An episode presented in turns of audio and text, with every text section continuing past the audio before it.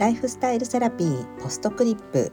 こんばんはワニブックスの青柳ゆきです。今週もお疲れ様でした。の気持ちを込めて私のライフスタイルセラピーのものやエピソードなどを毎週金曜日に少しだけお届けさせていただきたいと思っています。秋晴れが続きますが皆様いかがお過ごしでしょうか？私は先週仕事とプライベートの半々で福岡に行ってまいりました。糸島に行ったり福岡で美味しい焼き鳥を食べたりといろいろ素晴らしい旅だったんですけれども一緒に行くはずの仕事仲間が搭乗口1分遅れただけで入れなくなって乗り遅れるというハプニングがありました。まあね飛行機はやっぱり余裕を見て来なきゃダメだよねってその友人にも伝えたんですけれども、ま、そんな中こう糸島の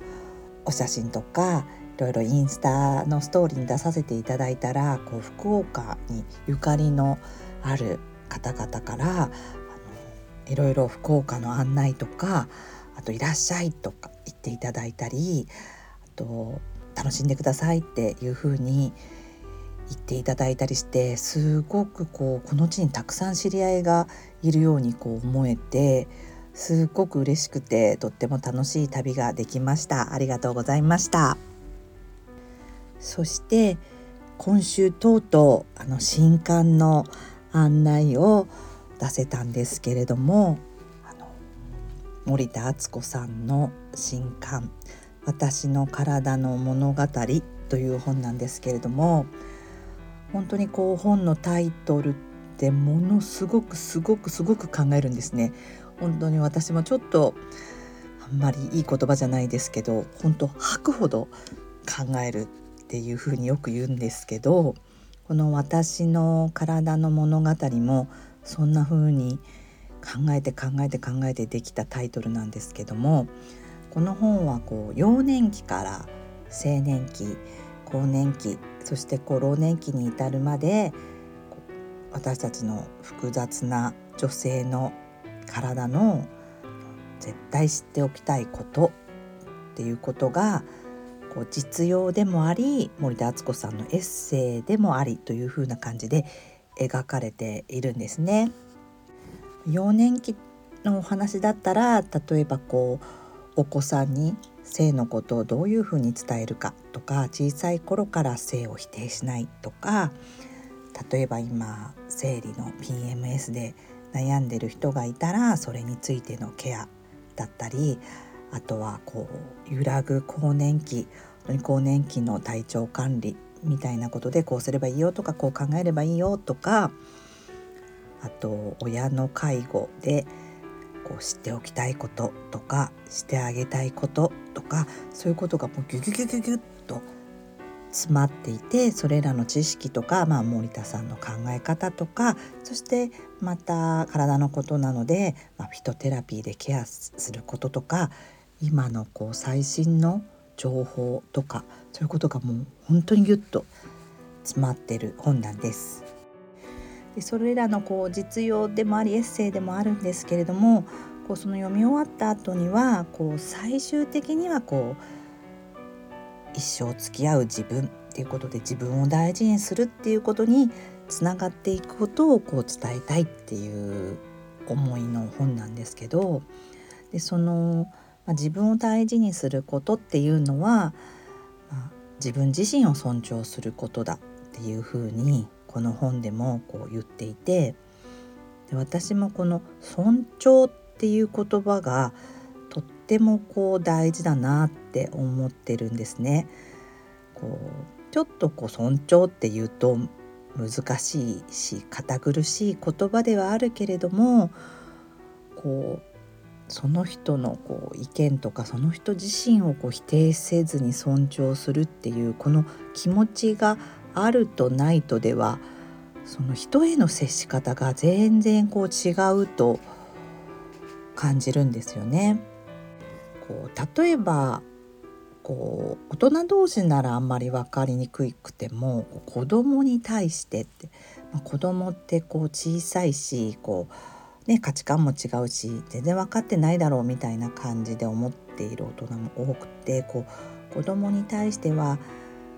その子がいるのにこう子供だからといってこう目の前でこうけなしたりとかこうバカにしたりするっていうのはこう大人だからこうやってしまいがちですけどもその子のことをこう尊重していたらそういうことは起こらないと思うんですよね。もしこう自分の友人とかこう仕事仲間とかの大人だったらその人がいる前ではもう絶対これできないんだからとか全然うまくならないよねみたいなことはこう言わないと思うんですよね。だからこう大人同士でのこの意見の言い合いの時とかもこう譲るとか譲らないとかどっちが正しいとか正しくないとかではなくその人の意見として他者の意見として尊重するとなんかその間の線みたいな、まあ、和解ではないんですけど打開でもないんですけど相手と自分の間みたいなのが見えてくる感じがやっぱり尊重するっていう言葉に表れてるんじゃないかなって思います。この本もこういろいろ実用的に書いてはいるんですけれども自分の心と体を大事にすることこう何か我慢していたら我慢しないでこうケアなんて忙しくてやらないとかいうのではなくて自分の体を自分事として見てそして自分自身を尊重するっていうそれがこの本の最終的なテーマとなってるんですね。なので今日はちょっと初出しで私がここはいいなって思うところをお伝えしたいなと思います。それはまああのフィトテラピーの実用とか性のこととか本当にいっぱいあるんですけれどもちょっとこのポストクリップっぽいかなと思うお話でこうタイトルは「ストレスに敏感すぎる私たち」っていう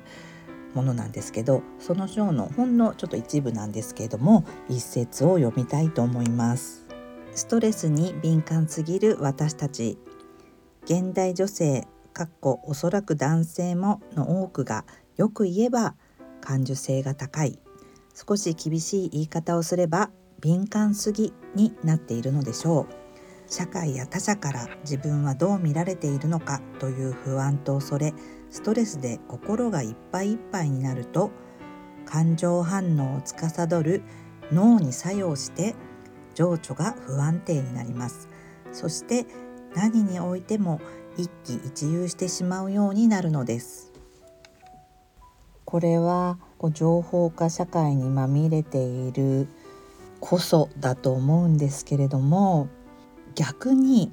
私調べではあるんですけれども私の周りの年配者とか SNS に鈍感な人たちの皆共通することはおおらかなんですよね。それこそ人の言葉とか態度とかネットに書いてあることの情報にこう一喜一憂しないというか本当にこう目の前にあることに集中している様子。そしてこうあんまり頑張りすぎていない感じ。こう私頑張ってますってこう頑張ってますっていうこう肩が上がっている雰囲気もなんとなく今は時代に合わないムードなのかなと思ってこう自分でこうパンパンの人っていうのはこう風船が膨らんでいてちょっとこう触ってもパンと弾けてしまうイメージですけれどもこのなんとなく本当に私調べではありますけれどもこう年配者ってあんまりこうネットに敏感じゃないですよね。あとその SNS をやっていない人たちっていうのはねなんとなく本当におおらか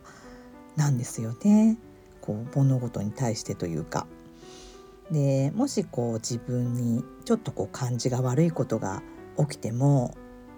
えー、何それ？こう参ったなみたいな感じでこう頭をカキカキやり過ごしてる感じでこう今は「え何それ？誰が言ってるのそれ」みたいなこう目をつり上げる感じじゃなくて何それ？こう参ったなみたいなそんな感じをすごいイメージで受けるんですよね全体的に。でそんなこうおおらかな様子を見て